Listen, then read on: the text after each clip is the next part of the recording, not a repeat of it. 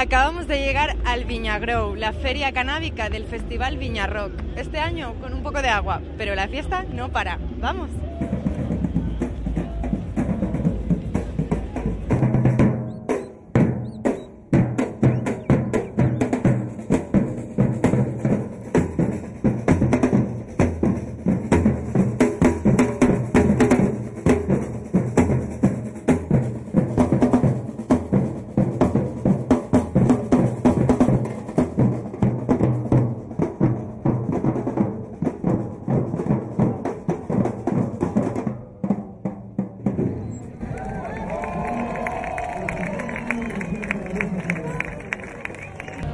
En la copa que hemos hecho, una de las cosas que hemos querido hacer es tener todas las eh, muestras eh, testeadas por laboratorio.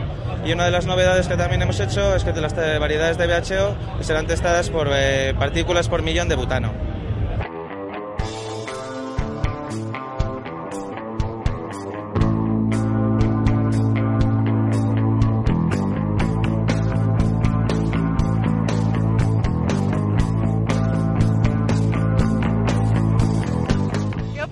De, de la prohibición de la planta de la marihuana? Ya pues. Oh, uf, es que por ahí se podría dar horas y horas. Yo te digo una cosa, me parece una puta mierda, tío, porque no lo considero tampoco ni que sea una droga, tío. Si no se prohibiera, igual hasta el consumo se volvería algo más... Al normalizarse, igual hasta bajaría en la gente y todo, igual no sé. Pero bueno, que realmente tanta persecución igual, pues por una cosa que realmente es mucho menos perjudicial que otras que sí que son legales. Me parece mal prohibir para empezar y cada uno que elija lo que quiera, cada uno somos mayores de...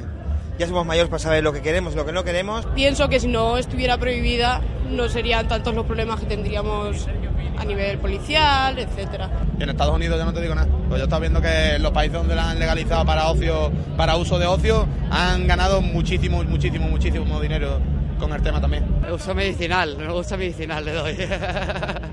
no, bueno, pues la verdad es que fumo mucho menos de lo que he fumado. Ahora, bueno, un poquito por la noche, antes de a dormir, básicamente. No, y aquí un poquito más. Para toda la humanidad, desde el que fuma al que no fuma, yo no fumo y yo compraría ropa perfectamente, contribuiría al medio ambiente en, su, forma- en ese modo y, cada uno eh, cogería un poco de la planta de, como vea. Básicamente es algo natural, tío. Tú puedes decidir si fumarla o no, pero no, tiene- no tendría que estar penalizado. Sería otra planta más en el mercado como es la menta o cualquier cosa. Entonces yo creo que no había problema alguno. Claro, yo creo que los que la consumimos hacemos un uso responsable de la marihuana. ¿Gustaría que se legalizase en España? Me encantaría. Yo soy cultivador y fumador y desde luego que para mí sería un regalo, vamos. Pues eso, que no hacemos mal a nadie, los consumidores.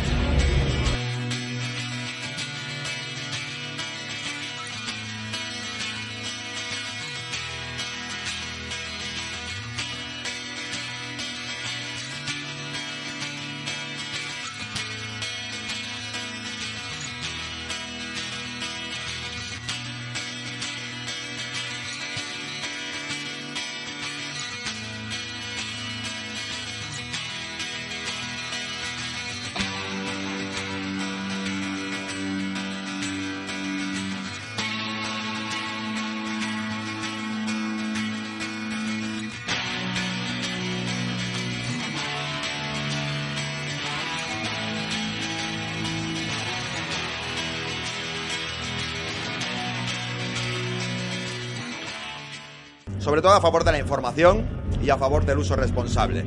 Es decir, yo estoy a favor, que es una cosa que pienso que no se hace, estoy a favor de que, por ejemplo, en un club canábico como esto, se informe tanto de los beneficios que tiene el uso de la marihuana como de los perjuicios que puede causar la marihuana.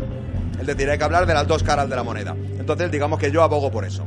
Que estamos hablando de que realmente pues hay muchísima gente que está ahí abogando por la liberalización de la marihuana y tal, o por su simple regulación, ¿no? Que hay gente que está diciendo, oye, Estado, coge la marihuana y véndala como si fuera tabaco o como si fuera alcohol y cóbranos en un puesto, ya verás qué bien, ¿sabes? Pues yo qué sé, perfecto, no, lo veo mal. Estoy a favor. Una planta, es una planta que es maravillosa, igual que muchas otras. Es una planta que al interactuar con ella pues te aporta desde salud, medicina, hasta diversión, inspiración, calma, muchas cosas. ¿Para vosotros? Pues sí, la- nosotros en muchos de los discos y muchas de las canciones han sido inspiradas por la ganja, ¿no? eh, inconsciente inconscientemente pues equiparar el peyote la ayahuasca la marihuana con cocaína speed o tal pues me parece aterrador.